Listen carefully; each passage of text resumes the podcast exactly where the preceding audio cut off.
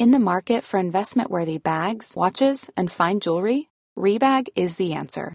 Rebag is a luxury resale platform where each piece is carefully inspected by experts to ensure quality and authenticity. Use Rebag to buy and sell finds from the world's top brands, including Louis Vuitton, Chanel, and Cartier. Head to Rebag.com and get up to 15% off your first purchase as a member with code REBAGNEW. Shop today at Rebag.com. That's R E B A G.com. And use promo code REBAGNEW for up to 15% off your first purchase as a member.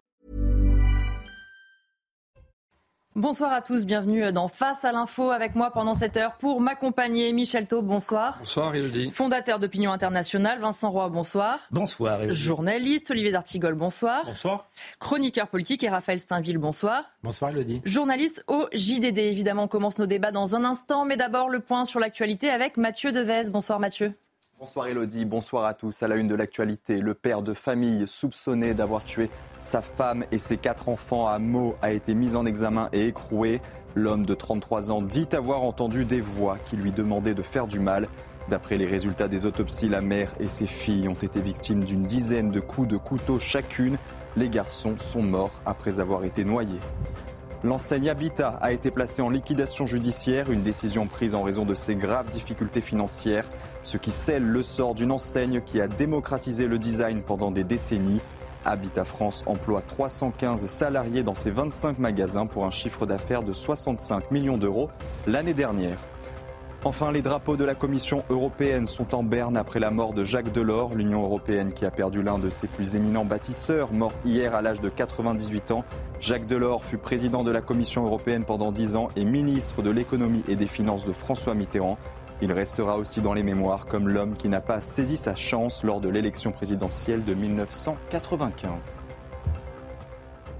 Merci à vous Mathieu Devez. On vous retrouve à 20h pour un prochain journal. Au sommaire de ce Face à l'info ce soir, on parlera d'abord avec vous, Vincent Roy, de la censure et vous allez vous demander d'où elle vient. Et je vous donne un petit indice quand même, elle vient plutôt du côté de l'extrême gauche. Et pour comprendre comment on en est arrivé là aujourd'hui, vous allez convoquer l'histoire et vous remontrer jusqu'à la Révolution.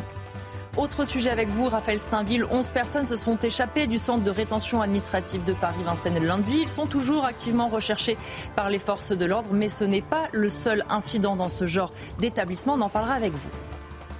2023, une année compliquée pour les forces de l'ordre. Les tensions dans le pays les mobilisent de plus en plus. Il a fallu gérer les manifestations, protéger les lieux à risque, sécuriser la Coupe du Monde de rugby, la venue du pape, la venue du roi Charles, faire face aux émeutes et aux déclarations toujours plus véhémentes de l'extrême gauche. On fera le bilan avec vous, Michel Taube.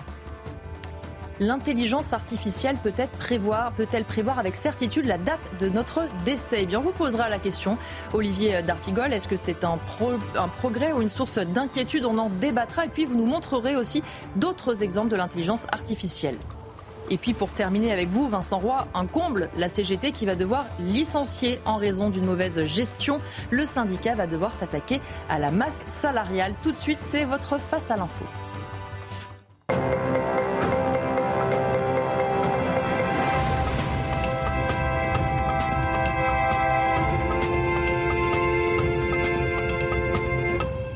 Vincent, on commence donc euh, avec vous. Vous allez tenter de nous expliquer en quoi l'extrême gauche aujourd'hui fabrique de la censure. Oui, en effet, il ne faut pas être grand clair pour s'apercevoir, reconnaître que la censure idéologique vient de ce que moi j'appelle la gauche extrême.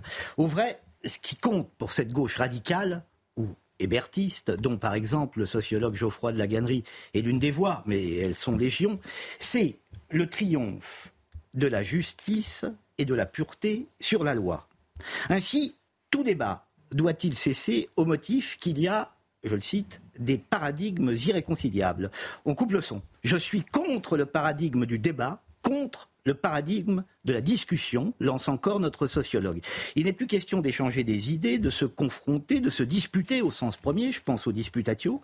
Dans cette perspective, il est naturel de rétablir la censure. Pourquoi? Ben, c'est la dictature des minorités qui vous parle, mais pour que les opinions justes prennent le pas sur les injustes, que les hommes purs dominent les hommes impurs. La liberté d'expression, ah oui, oui d'accord, mais pas pour tous. Et le mépris souverain pour les autres, ceux qui sont évidemment prétendument fascistes, car ils pensent mal. La morale, ou plutôt la moraline, a de beaux jours devant elle. Elle devient l'épicentre de la pensée politique. Elle est le symptôme d'une vieille très vieille maladie française, soyez purs et vous connaîtrez la grande santé puisque vous appartiendrez au camp du bien.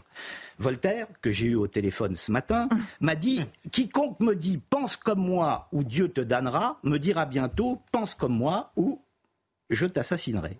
Les doctrinaires de l'histoire forment système, je le dis comme euh, euh, Roland Barthes. Leur piège est au fond toujours le même depuis des lustres. La haine de la liberté, vous l'admettrez, est tout de même très suspecte. Pasolini ne s'y est pas trompé. Le fascisme reviendra, il s'appellera antifascisme.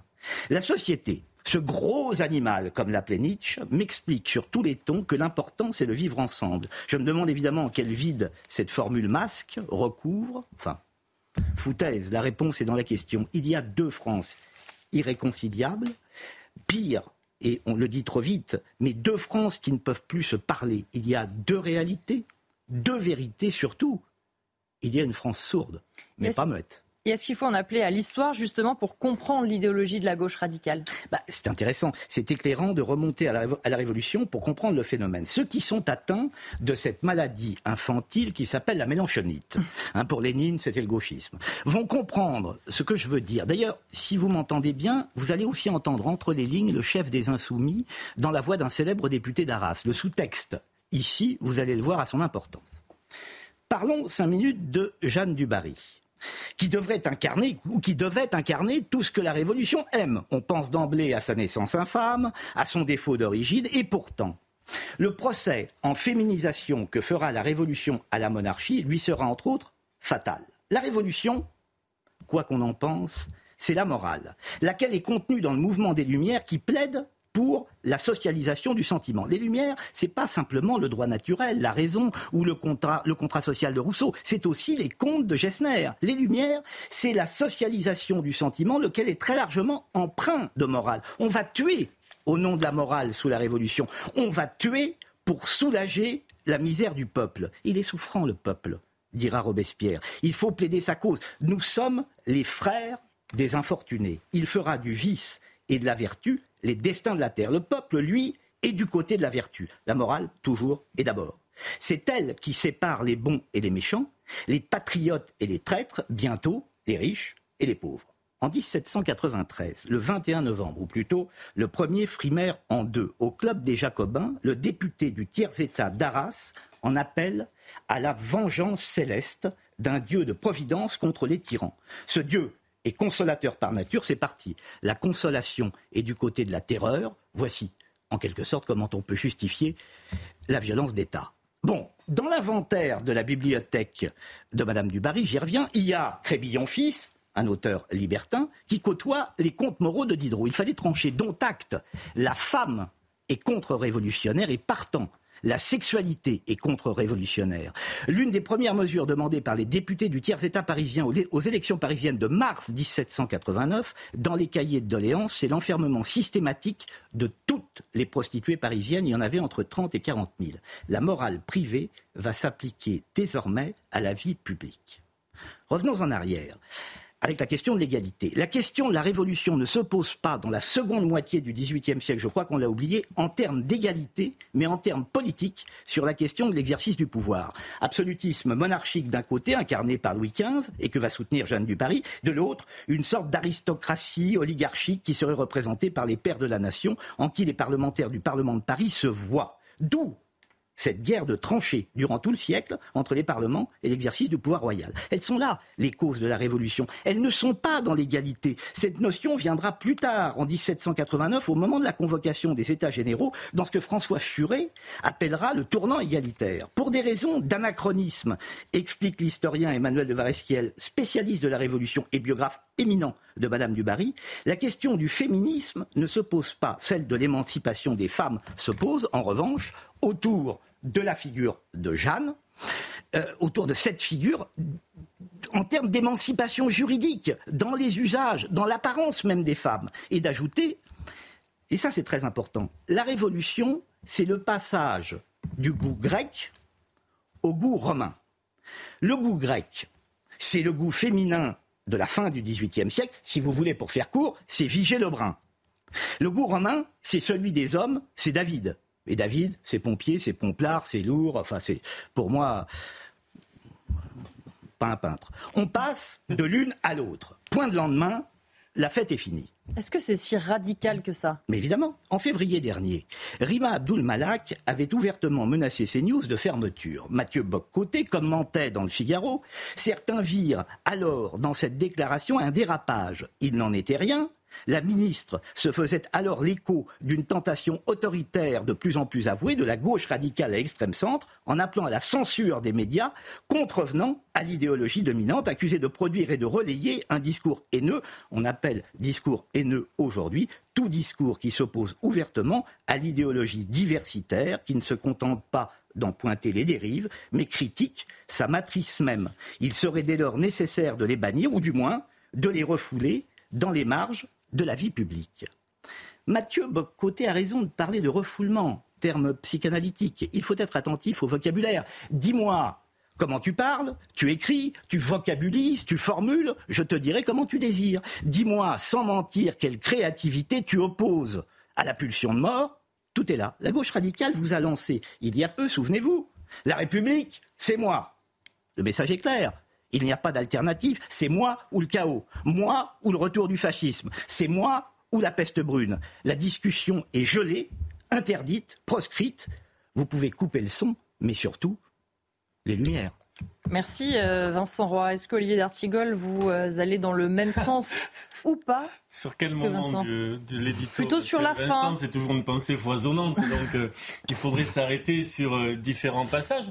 Mais tout au long de son récit, dont je partage certaines dimensions, je n'ai pu m'empêcher de faire un aller-retour entre les périodes qu'il évoque et notre, euh, période actuelle. Parce que sur moi ou le chaos, ce n'est pas uniquement l'apanage euh, d'un soumis euh, vociférant. L'extrême centre a pu dire nous sommes à nous seuls le camp de la raison sur des moments déterminants du débat politique des toutes dernières années, renvoyant celles et ceux à gauche ou à droite qui ne partageaient pas euh, leur projet euh, dans le camp des déraisonnables, euh, des, même y compris des, des gens extrémistes, ne permettant pas la disputation, ne permettant pas la, la, la confrontation des idées. Je suis euh, enchanté du retour d'un clivage droite-gauche. Je trouve ça parfaitement sain et j'aime bien la Révolution quand elle, oppose, quand elle oppose Girondins et Montagnards. Et je n'aime pas l'époque où on pouvait dire à Galilée tu te tais et lui, le pauvre, disant et pourtant elle tourne. Raphaël Steinville, sur ce que vous avez entendu. Oui, moi je, je trouve qu'on on, est face à une extension du domaine de la censure, c'est-à-dire que ce serait faux euh, de, de, de, de, ne voir euh, que, que, dans le camp de l'extrême gauche euh, ayant l'apanage de cette, cette volonté à vouloir euh, distribuer euh, les bons et les mauvais, points et, et être maître de, la morale universelle. En revanche, ce qui apparaît, c'était très bien dit, je pense, par, par Olivier, c'est qu'on s'aperçoit aujourd'hui que même dans les démocraties libérales, il y a une tentation de plus en plus grande finalement à l'illibéralisme. C'est vrai, on pour la France, on l'a vu notamment pendant la, prise, la crise de Covid, mais plus récemment, alors ça a été, ça a été évoqué avec Rima Abdul-Malak, mais euh, chez un de nos pays voisins, notamment la Pologne, avec le retour au pouvoir des des forces, euh, on va dire, gouvernementales euh, autorisées par le cercle de la raison, justement une, volonté de reprise en main de toutes les chaînes de télévision mmh. publiques. Et donc ça, il y a une tentation à l'illibéralisme chez tous ceux qui se prétendent des grands démocrates. Et ça, je trouve ça très inquiétant. Michel Taube, pour terminer sur euh, ce tour de table. Moi, je trouve qu'au-delà de la censure, il y a à gauche une, euh, on va dire, une habitude de la violence politique qui est, terrible.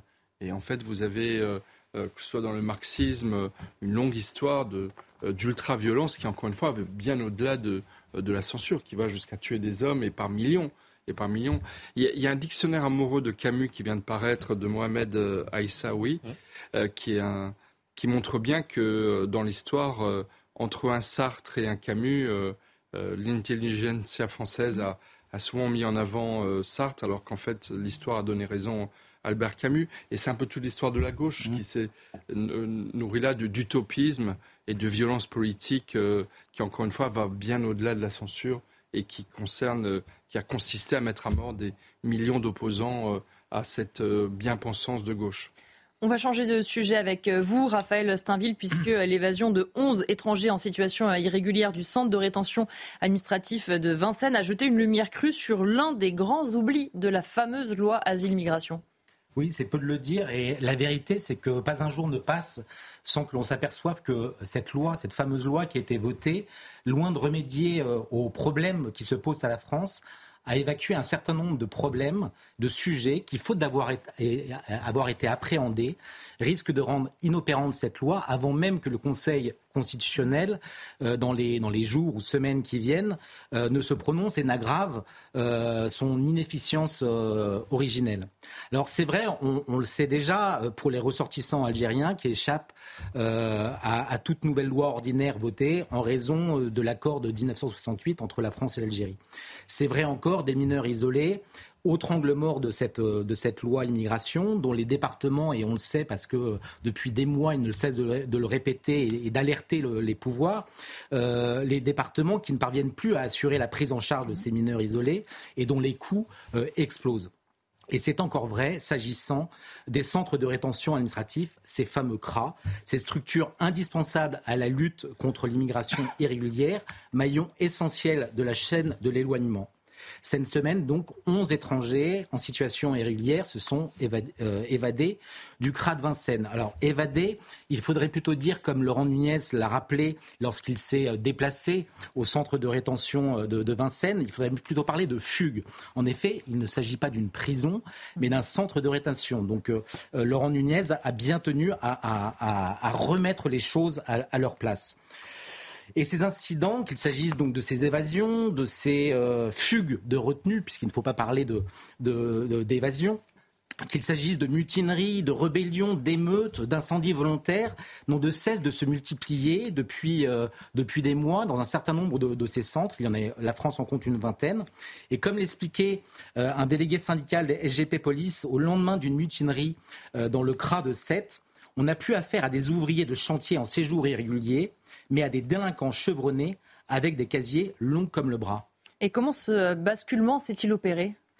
Alors, euh, je ne veux pas vous faire croire que euh, jusqu'à une période récente, tout se passait euh, bien dans les, dans les cras, que c'était un monde merveilleux, une, une, joyeuse colonie de vacances. Loin de là, reste que l'augmentation de la violence dans les cras, elle est directement liée à l'évolution de la population retenue dans ces mêmes cras.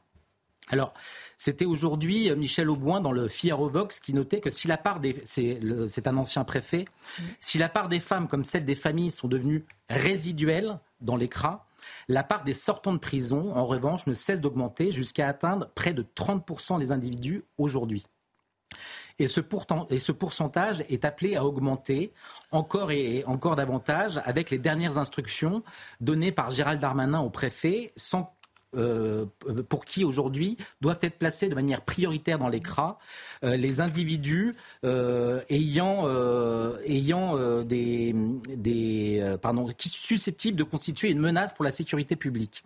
Et donc à ce jour, sont les chiffres du ministère de l'Intérieur, 90% des placements en CRA concernent des étrangers potentiellement dangereux. Et donc il y a ceux qui sortent de prison et qui sont euh, destinés à être éloignés et à, être restitués dans leur pays d'origine, et tous ceux qui présentent de, sérieux, euh, de sérieuses menaces pour, euh, pour l'ordre public. Alors il faut bien comprendre que les centres de rétention administratifs ne sont pas des prisons et donc elles n'ont pas mmh. été conçues comme des prisons. Faute d'investissement public dans, les locaux, dans des locaux adaptés, la plupart des CRA euh, résulte de la réutilisation de bâtiments euh, conçus pour un autre usage. Alors c'est vrai pour euh, le centre de rétention de, de, Lyon, à côté de l'aéroport de Saint-Exupéry. C'était un ancien hôtel. Celui de Vincennes, dont on parlait, d'où se sont échappés ces 11 fugueurs l'été dans d'anciens bâtiments de l'armée. Et donc ces bâtiments ne sont pas adaptés à cette nouvelle population qui aujourd'hui euh, euh, est, placée en CRA. Mais pourtant, Gérald Darmanin, avant l'examen de sa loi, justement, avait dit qu'il allait augmenter leur nombre. Oui, vous avez raison. Depuis 2017, euh, le nombre de places euh, de rétention a augmenté. Alors, il est passé de 1400 places en 2017 à 1869 places aujourd'hui. Alors, ce, chiffre aurait, pu être plus important si euh, il n'avait pas fallu compter sur un certain nombre de dégradations liées justement aux, personnes qui sont dans, ces, dans ces CRA. Et en dehors des réhabilitations qui sont en cours, un seul nouveau centre est prévu en 2024. Mais, vous l'avez dit, Gérald Darmanin s'est engagé à ce que ce nombre de places en CRA double d'ici 2027. C'est prévu dans la loi de programmation, euh, d'orientation de programmation du ministère de l'Intérieur. Et donc d'ici 2027, ce, ce, chiffre devrait atteindre les 3000, les 3000 places en CRA. Alors, c'est toujours ça, mais au regard des besoins et de la surpopulation déjà euh, constatée euh, dans ces centres de rétention, c'est loin d'être suffisant. En 2022, en métropole, ce sont près de 16 000 étrangers en situation irrégulière qui, ont, été retenus en CRA. Rapporté au chiffre global euh, des, personnes en situation irrégulière, estimé dans une fourchette large entre 400 et 800 000 adultes, la part des retenus en CRA est aussi entre 0,3 et 0,6 euh, euh, Donc loin d'être la règle, on le voit, le placement en CRA est l'exception. La France, en la matière, est même l'un des, mauvais élèves de, l'Europe. Alors que la Commission européenne recommande une durée maximum de 18 mois de rétention dans une directive de 2008, la France n'a réussi à la porter qu'à 3 mois, 90 jours pour être exact. Loin derrière l'Allemagne, qui applique les, 18 mois, et des pays euh, de, l'Europe du Nord, euh, où la durée euh, n'est pas limitée. La, Belgique, quant à elle, autorise une rétention jusqu'à 8 mois et l'Italie, l'Italie de, de Giorgia Meloni, vient de se mettre au diapason de l'Europe avec une durée de 18 mois. Alors, cette directive, elle a été rappelée à, différentes reprises à la France, car la faiblesse de son dispositif pèse sur les résultats déjà médiocres de l'ensemble de l'Union européenne, où seuls 21, 21% des, des, des 341 mesures d'éloignement décidées ont débouché sur un retour.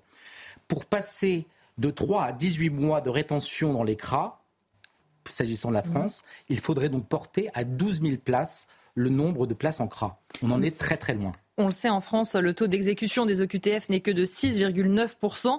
Euh, l'efficience du système semble donc particulièrement faible. Oui.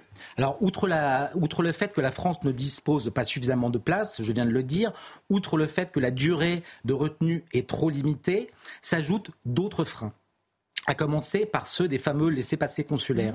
C'est une vraie difficulté pour les préfets que de pouvoir l'obtenir dans les délais impartis, et une raison qui fait que beaucoup de retenues ressortent libres de CRA. Ajoutez à cela les multiples recours juridictionnels à disposition des étrangers placés en rétention qui peuvent saisir à la fois le juge judiciaire sur le fondement de la prévention de, de liberté et le juge administratif sur la légalité de la mesure prise par le préfet.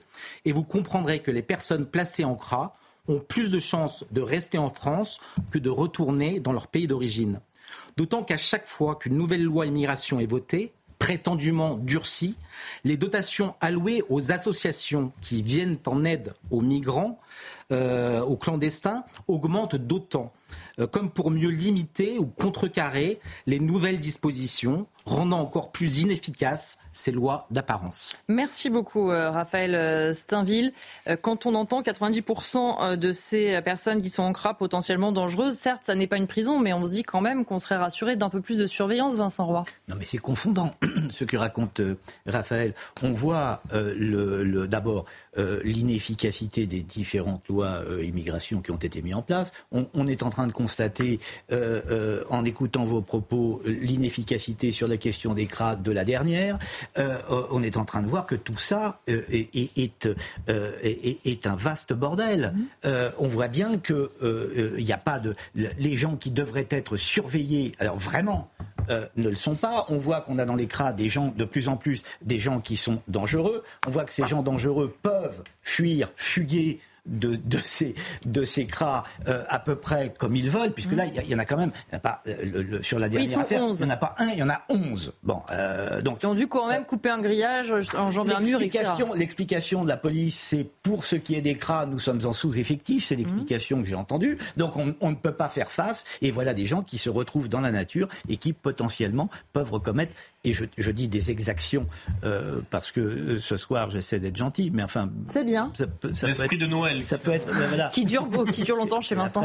Euh, ça, ça, ça, peut être ça. Vous voyez, ça peut être pire que ça. Vous vous rendez compte de, de, de, de ce qui est en train de se passer. Et, et, de ce point de vue, on voit que l'exécutif euh, ne fait rien. Rien ne va parce que je n'ai pas souvenir d'un débat euh, national de grande qualité quand euh, la LOPMI, c'est-à-dire la loi d'orientation et de programmation du ministère de l'Intérieur, dont relèvent les questions qui viennent d'être abordées, on n'a pas vu passer ça dans les radars de l'actualité politique ou médiatique. Par contre, le texte qui a fait beaucoup couler d'encre, qui a fait beaucoup parler, au cours des dernières semaines euh, passe totalement à côté du sujet, puisque au final, je ne sais pas si on va s'entendre là-dessus, mais ce texte aura comme conséquence non pas de traiter l'immigration irrégulière, mais de euh, euh, durcir les conditions de vie d'un très grand nombre d'étrangers en situation régulière, dont certains travaillent. Je vous rappelle que concernant l'activité économique dans notre pays, 10% de la population active, ce sont des étrangers en situation régulière. Donc il y a quelque chose qui dysfonctionne dans le sens où on a le sentiment d'avoir mis une énergie folle sur un certain nombre de sujets qui en fait ne changeront rien, alors que euh, des questions qui là d'une, euh, d'un manque d'efficacité et de courage dans la politique publique, mais on, laisse euh, la politique du chien crever au fil de l'eau. Michel Daube, la question aussi pour la, raison peut-être pour laquelle les politiques ne s'y attaquent pas, c'est, euh, Raphaël nous l'expliquait, le nombre de places qu'il faudrait par rapport à celles qu'on a, le fait qu'on n'est pas capable de traiter correctement et de gérer les délais. Le problème semble très compliqué à résoudre. C'est peut-être pour ça aussi qu'ils font l'autruche. Ah, certainement, mais le plus grave, je pense, et Raphaël l'a très bien dit dans, dans son édito, euh, c'est qu'il y a une sous-estimation de la gravité du profil dangereux mmh. des, nouveaux euh, euh, locataires, entre guillemets. De, oui, on nous dit chaque fois que ce sont des profils très calmes, il n'y a pas de problème. Beaucoup, 30% je crois déjà, d'anciens détenus et qui ont une dangerosité certainement importante. Et encore une fois, nous sommes dans une impasse. Parce que comme on ne peut pas les expulser, la seule solution que je vois, c'est effectivement, et on va y venir, c'est de devoir traiter les CRA comme étant des, antichambres des post-chambres euh, d'établissements pénitentiaires. Parce que la réalité, ayant beaucoup de personnes dangereuses, eh ben, il va falloir les traiter comme telles. Malheureusement, on a énormément de retard. Emmanuel Macron, élu président de la République en 2017, avait promis 20 euh, 000 places ou 15 000 places euh, de prison. Il n'y en a construit que 2, 2 ou 3 000 qui sont sortis de terre jusqu'à présent. Donc, les annonces de Gérald Darmanin pour 2027 pour les centres de rétention administrative on risque d'être très très loin du compte. Mais on a un retard considérable et l'actualité, malheureusement, en cette année 2023, nous a montré de nombreux cas de personnes ayant commis des violences très très graves qui étaient euh, des, des personnes en situation irrégulière sur le sol français, mais qu'on n'arrivait pas à expulser. Un dernier mot à Vincent Roy, parce que quand Laurent Nunez aussi avait pris la parole, justement, il disait que la surveillance, il n'y avait pas de défaillance humaine, etc. Par contre, on allait quand même renforcer la surveillance. Oui. Signe qu'on n'a peut-être pas tout fait en amont quand même. C'est presque l'évidence. Mais je reviens simplement sur la, loi nouvelle, euh, la loi mhm. immigration. Dans cette loi nouvelle, rien sur le traitement des OQTF, rien sur les mineurs isolés, rien sur les centres de rétention administrative. Mhm. De surcroît, le président de la République dit je vais la faire, enfin il ne le dit pas comme ça évidemment, plus élégamment que ça, je vais la faire démonétiser par le Conseil constitutionnel. Qu'est-ce qu'on attend Qu'est-ce qu'on attend euh, Qu'est-ce que les Français attendent de cette loi? Je pense qu'ils ne seront pas les dupes euh, d'une loi qui va être vidé de son sens. Si, il y a une mesure, il y a une amende pour séjour, une amende pour séjour. Pour des gens qui ne pourront pas la payer, bien entendu. Bah, bien, entendu bien entendu. Vous êtes pessimiste avec cette loi, je, je vous vois d'ici. On va marquer une courte pause et on se retrouve pour la deuxième partie de Face à l'info. Restez avec nous sur CNews. De retour pour la deuxième partie de Face à l'info. On va parler maintenant euh, avec vous, euh, Michel Thau, parce que vous avez voulu, mettre l'accent sur le rôle crucial qu'ont joué la police et la gendarmerie euh, dans notre pays en 2023 et aussi malheureusement les grandes difficultés auxquelles elles ont été confrontées. Alors effectivement, 2023 aura été une année terrible pour la police et la gendarmerie. Euh, et sans aucune démagogie, si je devais désigner la personnalité de l'année, je dirais les 253 000 policiers et gendarmes qui constituent le sature de nos forces de sécurité dans, euh, dans notre pays. Alors, on a connu, c'est vrai, en 2018-2019 euh, les Gilets jaunes, mhm. mais quand même c'était en 2023 et il y a eu, pour rappeler juste quelques faits, le rassemblement pseudo-écologiste de, Sainte-Soline avec 47 gendarmes blessés, 400 policiers blessés en une seule journée le 1er mai euh, pour la fête du travail, soi-disant, où c'était certainement le motif des agressions contre les policiers. Évidemment, les émeutes de fin, fin juin, début juillet, où les forces de police ont pendant une semaine essuyé des attaques sans précédent dans 550 communes de France. C'était une grande partie de notre territoire et notamment de nombreux commissariats et euh, gendarmeries qui ont été attaqués parmi les 2500 bâtiments qui ont été dégradés en une semaine. Au 31 octobre 2023, 10 000 policiers avaient déjà été blessés sur l'année 2023. 10 000 personnes blessées, 4 000 à la suite de violences volontaires. Euh, et au 22 décembre dernier, les derniers chiffres qu'on a pu avoir, 9 policiers ont perdu la vie, dont 3 dans l'exercice de leurs fonctions. Mais euh, on pourrait s'arrêter là et se dire que ça suffit pour un bilan aussi lourd, mais non, mmh. bien, ça allait bien entendu bien au-delà. Ce qui a le plus choqué les policiers cette année, certainement, c'est euh, la mise en détention provisoire de deux d'entre eux. Et on se rappelle euh, début septembre de cette euh, fronde, on peut mm. dire, au sommet de la police nationale. Frédéric Vaux, le directeur général de la police nationale, qui avait eu cette phrase dans la presse avant un éventuel procès, un policier n'a pas sa place en prison. même Gérald Darmanin l'avait soutenu, suscitant lire des magistrats et de nombreux corps de la justice en France. Mais effectivement, il y a eu un sentiment d'incompréhension extrêmement profond parmi les forces de l'ordre dans notre pays qui, euh, dans une année extrêmement violente, ont dû pâtir de mise en examen et de mise en détention comme il n'y en avait jamais eu depuis, euh, bah, il n'y avait pas eu deux policiers mis en détention euh, au, même moment. restera, mais ça n'est pas tout, ça n'est pas tout. Et une des raisons du climat extrêmement tendu qui règne dans la police aujourd'hui, 2023 aura aussi été l'année de la mise en œuvre et de la mise en application d'une restructuration complète de l'organisation de la police nationale, avec une petite révolution euh, avant, il y avait des directions spécialisées, notamment la police judiciaire qui avait sa propre direction et sa propre, je veux dire, autonomie de fonctionnement. Et là, au niveau départemental, a été mis en place une, organisation beaucoup plus euh, horizontale, mélangeant les différentes euh, forces de sécurité, la police judiciaire, la sécurité publique, la police aux frontières et le renseignement territorial. Et une des conséquences, c'est la crainte, notamment pour les agents de police judiciaire, 4000 enquêteurs dans notre pays, euh, euh, d'être dilués dans les fonctions d'ordre public. Et on constate, d'après plusieurs sources déjà, que beaucoup d'agents de, la police judiciaire essayent de changer d'affectation parce qu'ils ne se retrouvent pas dans cette organisation. La police judiciaire joue un rôle évidemment capital, notamment dans les enquêtes de lutte contre la toxicomanie et le trafic de drogue, qui, comme on le sait, gangrènent euh, notre pays et beaucoup de territoires dits perdus de la République. Mais euh, au-delà de ce bilan euh, global, vous voudriez insister aussi sur une mutation profonde dans la conception de l'ordre public? En effet, je pense que les, émeutes de fin juin, début juillet euh, commencent à marquer la reconnaissance d'un profond changement dans la doctrine de l'ordre public. Pendant des décennies, voire des siècles, on considérait que l'ordre public était le monopole de l'exécutif, le monopole de la police nationale et le monopole de la gendarmerie.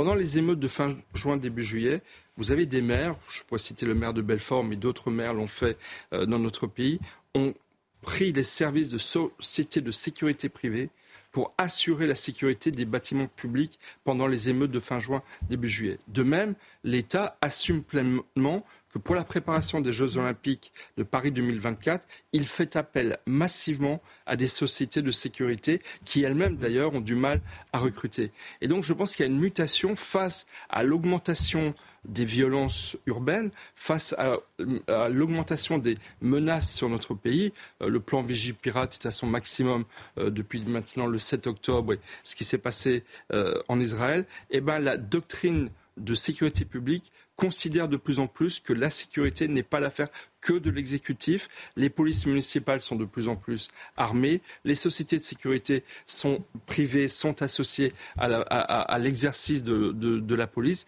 Et finalement, au final, la sécurité est de plus en plus une question de chaîne de solidarité entre tous les citoyens et pas uniquement l'affaire de l'exécutif. C'est difficile à comprendre, c'est difficile à admettre, ça remet en question des fondamentaux, mais dans une société de plus en plus violente, voire ultra-violente, on, y est conduit de plus en plus par nécessité.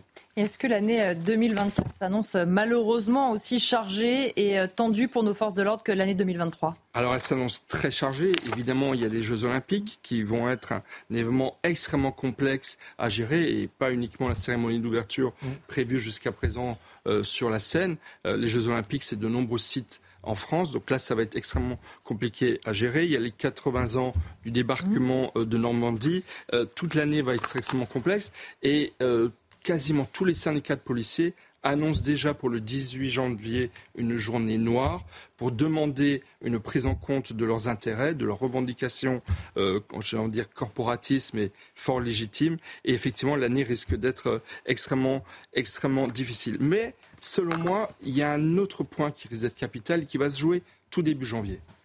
Euh, dans la loi immigration, peut-être une des rares mesures qui n'est pas qu'une mesurette, c'est la possibilité de déchéance de nationalité mmh. pour les binationaux qui seraient condamnés pour homicide volontaire contre les policiers et les gendarmes.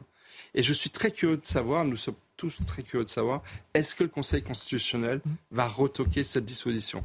On se rappelle que François Hollande n'avait pas réussi à faire passer au lendemain euh, des attentats de 2015 dans sa volonté de réviser la Constitution, la déchéance de nationalité pour des attentats terroristes. Ben là, sur les attaques, les homicides commis sur des gendarmes et des policiers, cette loi qui a été votée par la représentation nationale, par le Parlement, sera-t-elle validée par le Conseil constitutionnel? Je pense que c'est une mesure très attendue par les forces de sécurité et bien entendu par tous, les, par tous nos concitoyens. Et euh, il faut euh, justement aussi se pencher sur euh, l'année 2024 avec aussi la responsabilité parfois des oui, de certaines forces politiques. Voilà, et ça c'est une, et ça c'est une spécificité très française mhm. qu'on ne voit pas à un tel niveau d'intensité dans la plupart de nos pays voisins. Évidemment, les, la haine du, des policiers. Mhm la contestation de la, légitime, la, légitimité même de nos policiers. C'est la fameuse phrase de Max Weber, mmh. euh, c'est le monopole de la violence légitime qui est exercée par l'État. Elle est contestée par des porte-paroles qui sont au Parlement et qui sont la NUPES, et qui, c'est peut-être la bonne nouvelle de l'année 2023, si on en croit les sondages, il faut être extrêmement prudent.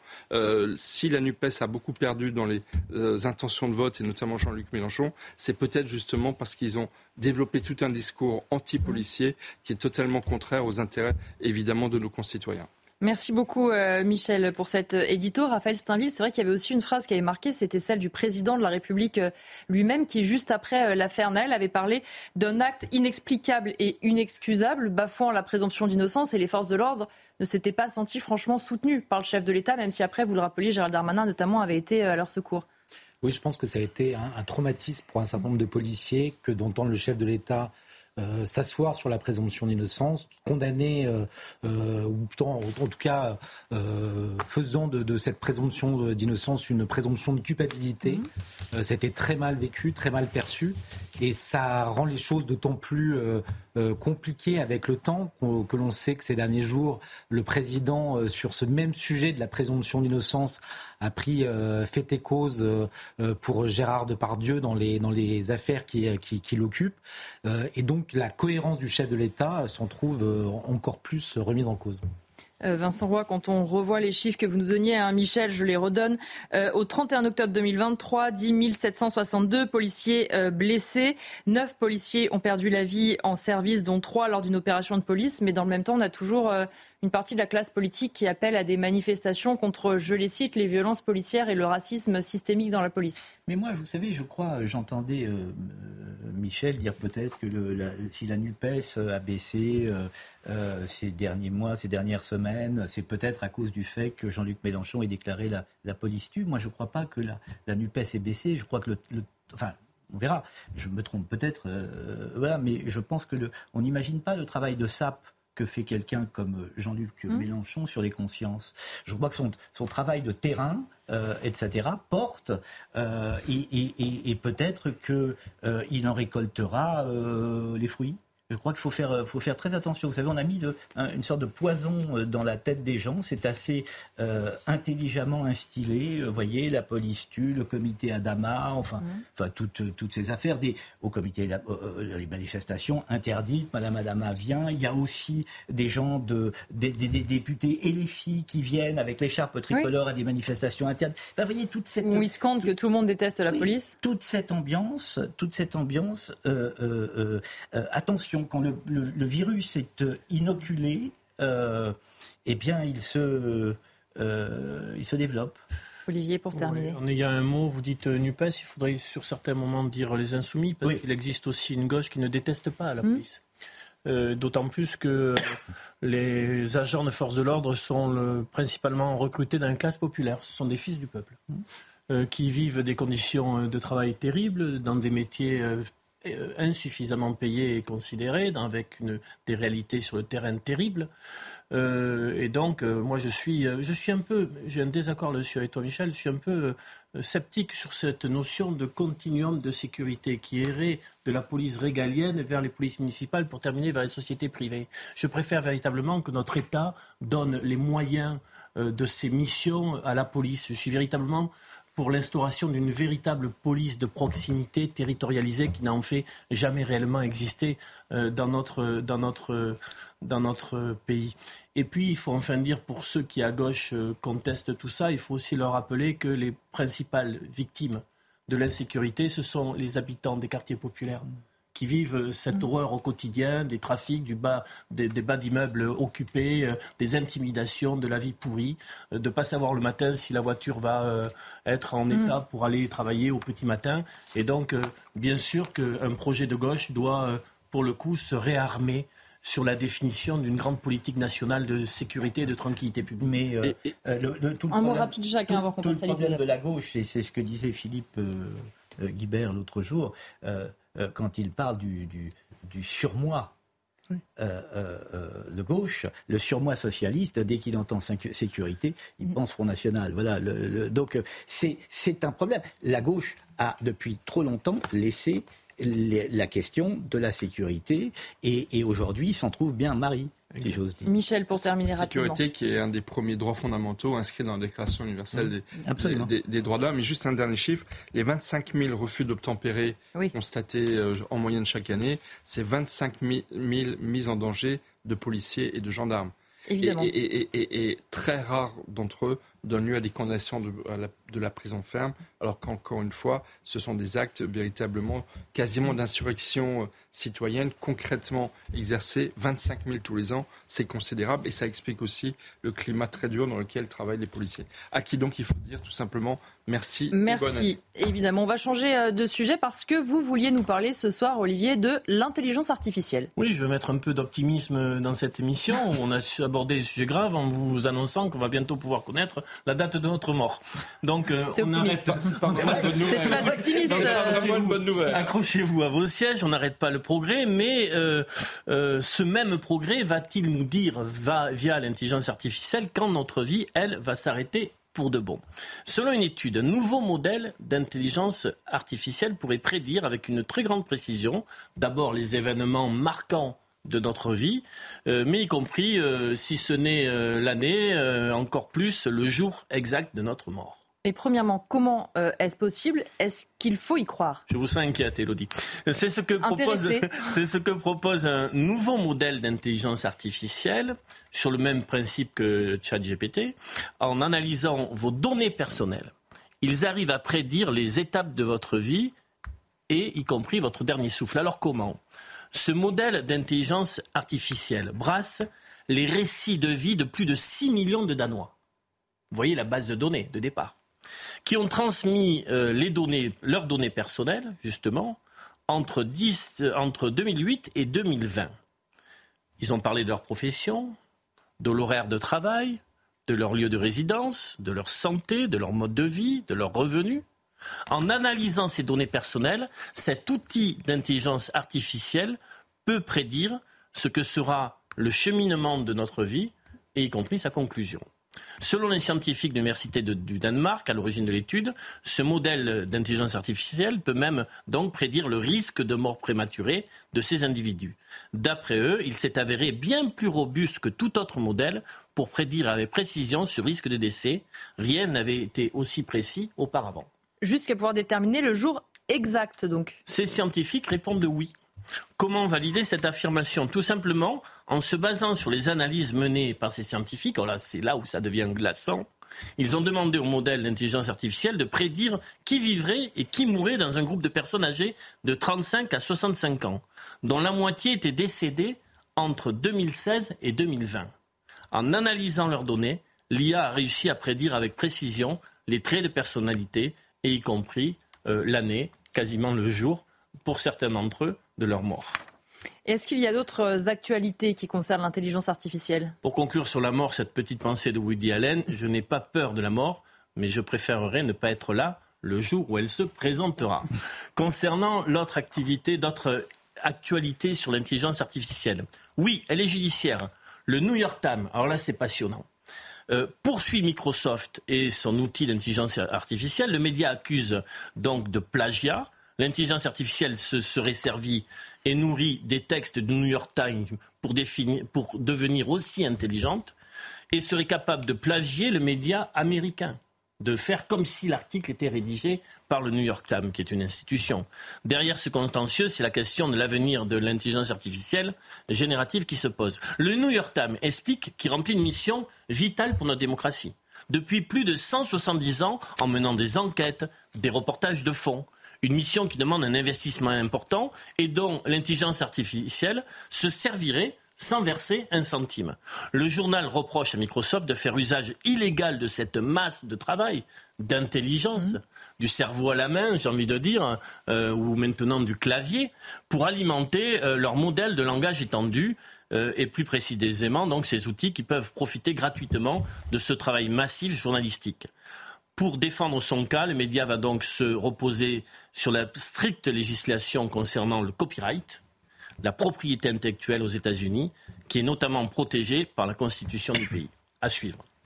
Et une autre actu peut-être pour euh, conclure justement sur ce thème C'est la première fois de l'histoire qu'une IA remporte un prix littéraire. Mauvaise nouvelle, d'après moi, très mauvaise nouvelle. En Chine, un professeur de journalisme a reçu le deuxième prix dans un concours d'écriture de science-fiction, sauf que ce n'était pas sa création propre euh, qu'il avait présentée au jury, mais celle d'une intelligence artificielle. L'un des juges a remarqué que ce texte manquait de sensibilité, manquait d'âme peut-être, de profondeur. Les autres ont été bernés. Ou, ou simplement de style. Et eh, sur le style, c'est contesté parce que euh, ça devient de plus en plus bluffant sur le style. Mais en tout cas, et je parle d'un spécialiste, mm. euh, l'un des jurys s'est dit là, il y a quelque chose qui ne va pas. Encore. Mais jusqu'à quand? Qui autour de la table d'ailleurs euh, serait tenté de savoir grâce à l'intelligence artificielle ce qui va lui arriver et quel jour il va mourir? Non, Vous rigolez, sûrement pas. non, bien sûrement pas. Bah, ça, nous ferait prendre des décisions euh, beaucoup trop rapides. Pour, ma part, moi dans mon média Opinion International, j'ai déjà publié une interview faite par Hum? GPT, je pense qu'on est nombreux éditorialistes et journalistes à s'y être exercés. C'est absolument fascinant, il faut le reconnaître, hum. la puissance de l'intelligence artificielle. Après, je suis pas sûr que ce qui a été fait au Danemark sera aujourd'hui possible, parce que l'Union européenne vient d'adopter un acte européen qui est une sorte de RGPD, hum. de règlement de protection des données euh, au service de l'intelligence artificielle. Et c'est vrai que tout cela repose aussi sur l'accord de chacun de donner ces, de, de, partager ces données de santé. Mm. Mais c'est vrai qu'il y a des incitations, notamment financières, aux États-Unis à partager ces données de santé avec des, avec des risques évidemment. C'est passionnant parce que les sciences humaines, on l'a vu sur le débat des retraites, le débat des retraites qui a beaucoup parlé de la réalité du travail. On sait très bien que les CSP+, euh, ont une espérance de vie supérieure, euh, en bonne santé notamment, euh, que, des, que des personnes travaillant dans l'outil productif sur, des, sur des métiers avec une forte pénibilité. Mais donc là, l'intelligence artificielle va beaucoup plus loin en, en, liant un très grand nombre de données à partir de fichiers qui sont énormes, 6 millions. Mais ce qui est très curieux, c'est que les gens acceptent de, de, Ils jouent le jeu, acceptent de donner. Moi, je ne voudrais surtout pas donner mes données de santé. D'ailleurs, je, je, veux que personne ne sache de quoi mon corps est capable. Sûr. Mais c'est effrayant quand même que que, que, que, tout le monde joue le jeu, quoi. Que les gens acceptent de donner leur. Euh, oui, mais malheureusement, souvent, on, on, accepte de partager nos données de santé à notre propre insu avec les smartphones. Bien sûr, bien sûr. On donne les autorisations, donc c'est malheureusement Mais c'est à, l'insu de notre plein gré.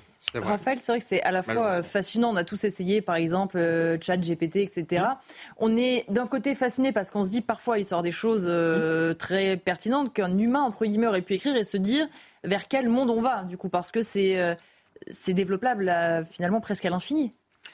Oui, je pense que ça, a été dit par, par Olivier. Euh, la, grande différence entre toutes ces innovations euh, technologiques et la, vie telle qu'elle euh, peut se vivre et qu'elle se vit encore, j'espère, le plus couramment, c'est justement l'âme, la sensibilité que l'on va y mettre et qui fait toute la différence entre une, une vie numérique et euh, une vie euh, organique qui, euh, qui, qui, qui, transpire, qui, qui, qui éprouve, qui, qui, qui, pleure, qui rit.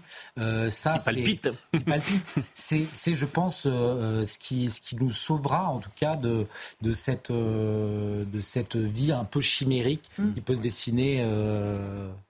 Après, après, c'est, après, c'est très difficile d'échapper au progrès technique.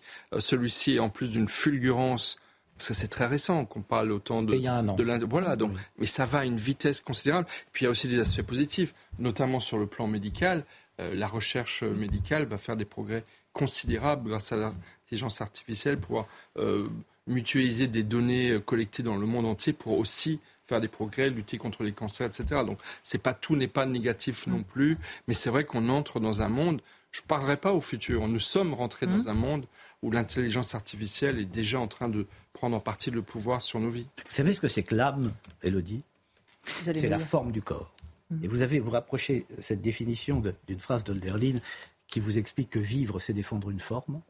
Et vous avez, euh, avec ces deux phrases-là, de quoi méditer pour la nuit prochaine. Mais avant qu'on médite, on va passer au dernier édito et c'est avec vous en plus, euh, Vincent Roy, parce qu'on va prendre des nouvelles de la CGT. Qu'est-ce qui se passe à la CGT ah, Alors, euh, d'abord, comme je savais qu'Olivier était là ce soir, il faut rappeler les liens entre le Parti communiste français, les liens ténus, et, et, la CGT, ou du moins ces liens ténus, c'est bien, étaient-ils ténus hmm. jadis? Longtemps, les dirigeants du, du Parti communiste français ont d'abord été des militants et des dirigeants syndicaux, avec en commun la pratique de la solidarité. Le secrétaire, songez à ça, le secrétaire général de la CGT jadis siégeait au bureau politique du PCF. Bref, bon. Je vais essayer, sa forme d'efficacité. Je vais essayer de vous dire euh, en quoi euh, la, la, la, CGT euh, fut importante. Prenons le commentaire d'Alain Supio, le juriste du droit du travail. Il explique que la démocratie sociale est un remède aux insuffisances de la conception purement quantitative de la représentation politique. Elle est née ajoute-t-il, du choc de la révolution industrielle et du constat que la société n'est pas le corps politique homogène rêvé en 1789, mais une espèce de tout. C'est l'exigence de justice qui conduisit, par exemple, au XIXe siècle les pays européens, confrontés à la question sociale des ravages humains de la révolution industrielle, à poser les premières pierres d'un droit social visant à protéger leurs populations les plus fragiles, à commencer par les femmes, par exemple, et les enfants d'ouvriers. S'attachant au XXe siècle, Supio nous dit encore que sauvegarder la démocratie impose de s'opposer à ce qu'un économiste américain nomme la, capture de la réglementation par de puissants groupes d'intérêts privés. Pour cela, il conviendrait d'en revenir encore plus simplement au principe établi par Montesquieu, selon lequel tout homme qui a du pouvoir étant porté à en imbuser, il faut que, par la disposition des choses, le pouvoir arrête le pouvoir. Et Supio de continuer, si j'ose dire. Cet impératif qui a inspiré le New Deal aux États-Unis et en France le préambule de la Constitution de 1946 est d'une brûlante actualité à l'ère des, des GAFA. Il affirme encore que c'est la conscience de cette insuffisance de la représentation élective qui, depuis plus d'un siècle, a conduit à faire progressivement place à la démocratie sociale. Démocratie sociale sans laquelle, je le note, la démocratie représentative ne serait pas ou n'est pas C'est pourquoi aucun parti politique démocratique ne saurait ni ignorer, ni se substituer, encore moins dicter quoi que ce soit aux organisations syndicales. Quel est l'état de santé de la démocratie sociale? Écoutez, le simple fait que je pose la question vous laisse deviner ma réponse. Supio remarque encore, mais je ne suis pas d'accord avec lui sur ce point, malgré tous leurs défauts qui sont nombreux, les syndicats ont de la réalité des conditions de vie et de travail de l'ensemble de la population une connaissance dont aucun parti ni commentateur politique ne peut aujourd'hui se prévaloir. À propos des défaillances des partis de gauche, permettez-moi de citer un dirigeant syndical qui n'est pas de la CGT, puisqu'il s'agit de Laurent Berger, secrétaire national de la CFDT.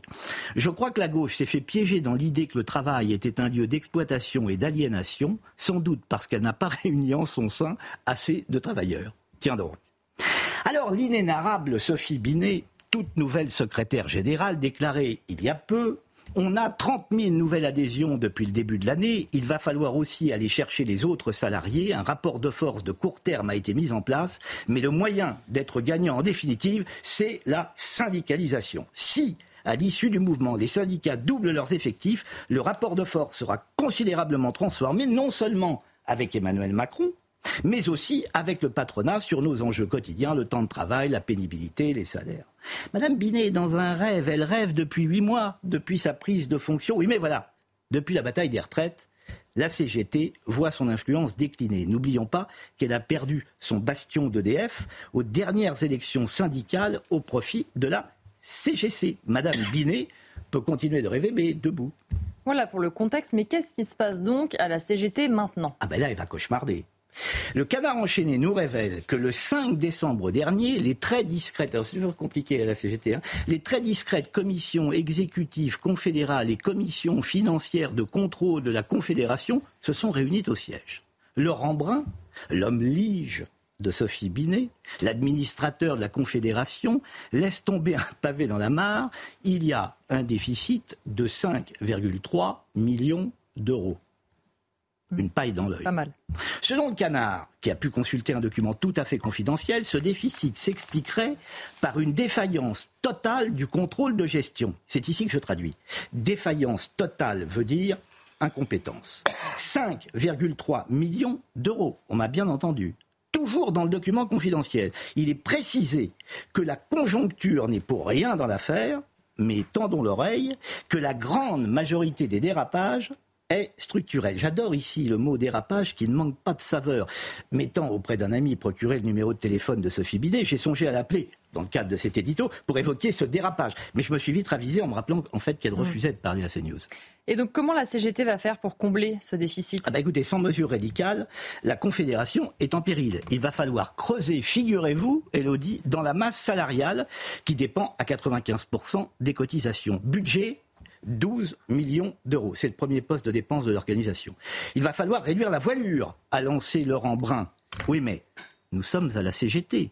Un syndicat dans le syndicat, le CNN, Comité confédéral national, ne voit pas ça d'un bon oeil. Les tracts vont pleuvoir. Sabine Alexis, présidente de la commission financière de contrôle, ils ont des, titres, euh, présidente de la commission financière de contrôle, se confesse. Elle dit que la CGT n'échappe pas depuis des années, je la cite, au mal du panier percé. Oui, parce que on a beau être d'extrême gauche, on ne rigole pas avec les salaires. Hein.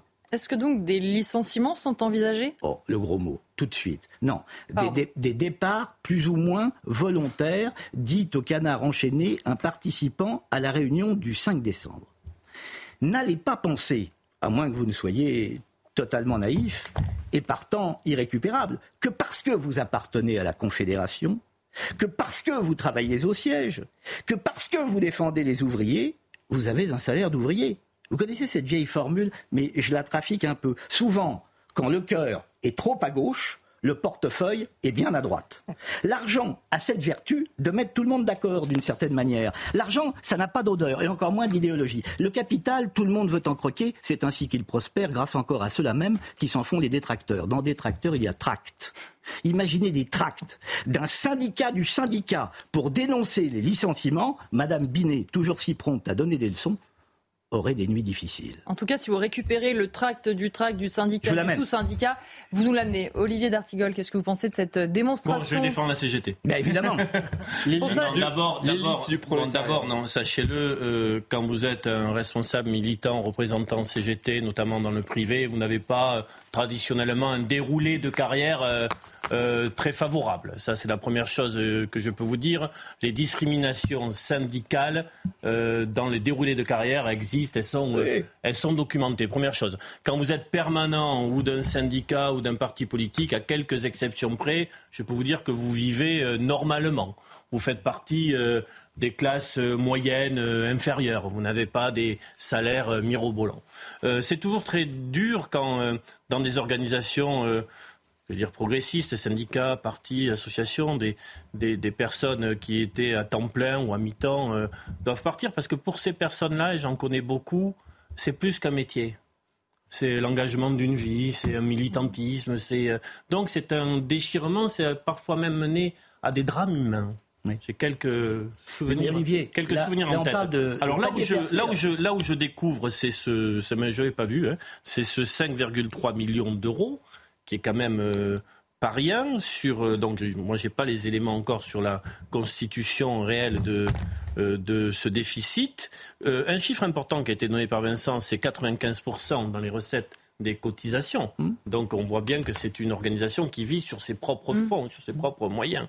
J'espère, normalement ça se fait comme ça, encore, que s'il y a des départs volontaires, plus ou moins volontaires, mmh. des choses sont réfléchies pour la continuité d'une activité salariée euh, dans d'autres lieux, sous d'autres horizons. Ce qui, est, intéressant à observer, c'est qu'en réalité, la, la, CGT se fait piéger, ou beaucoup d'autres organisations peuvent se faire piéger. La différence avec les autres organisations, c'est qu'elle a à sa tête quelqu'un, Madame Sophie Binet, oui, mais là, qui hérite de la situation. Qui, hérite de la situation, mais qui lave plus, plus, blanc que blanc, qui nous donne des leçons de morale à tout coup. Et, de journalisme. Et, de journalisme. et, donc, c'est très intéressant euh, de voir qu'avant de parler des autres, elle, va devoir commencer par balayer devant sa porte. Ça me fait un plaisir infini. Michel et Raphaël, un mot chacun. un mot chacun pour terminer. Très, vite, bon, les problèmes de, gestion et d'intendance de la CGT, à la limite, euh, pour moi, ne sont pas le, plus grave. Ce qui est beaucoup plus grave, c'est quand la CGT fait de la politique. Et il y a une tradition en France que les syndicalistes fassent de la politique, presque de la politique politicienne. Quand? Mais à tout moment. Euh, au lieu de se contenter de revendications corporatistes, de défense des intérêts, euh, des salaires, des conditions de travail, euh, ils font de la Je vous assure que, par exemple, le travail fait par l'intersyndicale, n'est pas le cas dans Le travail fait par l'intersyndicale, mais c'est l'élite du prolétariat. Au moment de du mouvement des retraites a été très intéressant, notamment pour nous faire questionner la valeur du travail et la réalité du travail dans notre pays. Je Défendez les syndicats et la démocratie sociale. Ah, mais moi, je suis pour une syndicalisation obligatoire de, tout, ah. tous les salariés. Et, ça, donnerait des, ça donnerait des syndicats nettement moins extrémistes. nettement moins extrémistes parce que là vous avez on va se syndicaliser on va s'interrompre avant de se syndicaliser on va s'interrompre s'il vous plaît messieurs il est l'heure du journal avec Mathieu Devezre bonsoir Mathieu Bonsoir Elodie, bonsoir à tous. Un adolescent de 16 ans est mort lors d'une rixe à Limoges. Le jeune Turc a été tué par arme blanche. Une information judiciaire a été ouverte à l'encontre de cinq suspects. Il s'agit de cinq mineurs pakistanais âgés de 15 à 17 ans. Les crimes de haine ont augmenté cette année en France. C'est le bilan dressé par l'Office central de lutte contre les crimes contre l'humanité et les crimes de haine. Une augmentation de 15% des dossiers traités par rapport à l'an dernier. Et plus de 1800 faits antisémites ont été recensés en France cette année. Enfin, Emmanuel Macron réitère sa demande d'un cessez-le-feu durable à Gaza. Le président a échangé par téléphone avec le Premier ministre israélien. Emmanuel Macron a informé Benjamin Netanyahou de sa plus vive préoccupation face au nombre de victimes civiles et à, je cite, l'urgence humanitaire absolue constatée dans la bande de Gaza. Merci euh, Mathieu Devez. Il nous reste peu de temps, mais Raphaël, quand même peut-être une réaction justement sur ce euh, débat animé autour euh, de la CGT. Je vais, prendre au mot euh, Vincent. Nous allons nous syndiquer à notre tour puisqu'il faut euh, désormais rendre obligatoire la syndication de tout le monde pour en fait sauver euh, les syndicats qui ont perdu finalement une, la, force qui était la leur, faute d'être d'avoir une représentativité dans la, société. C'est un petit peu comme la démocratie où, c'est un, un, songe qui, qui traverse l'esprit de beaucoup que de vouloir rendre obligatoire les élections pour essayer de redonner de la légitimité à ceux qui sont élus. malheureusement, il faudrait que les politiques comme les syndicats redeviennent à, ce qu'ils doivent être pour que les gens votent ou se syndicalisent. Il faut garder en tête cette belle définition de Churchill de la démocratie. La démocratie, c'est bien quand on est deux à décider. Et c'est terminé.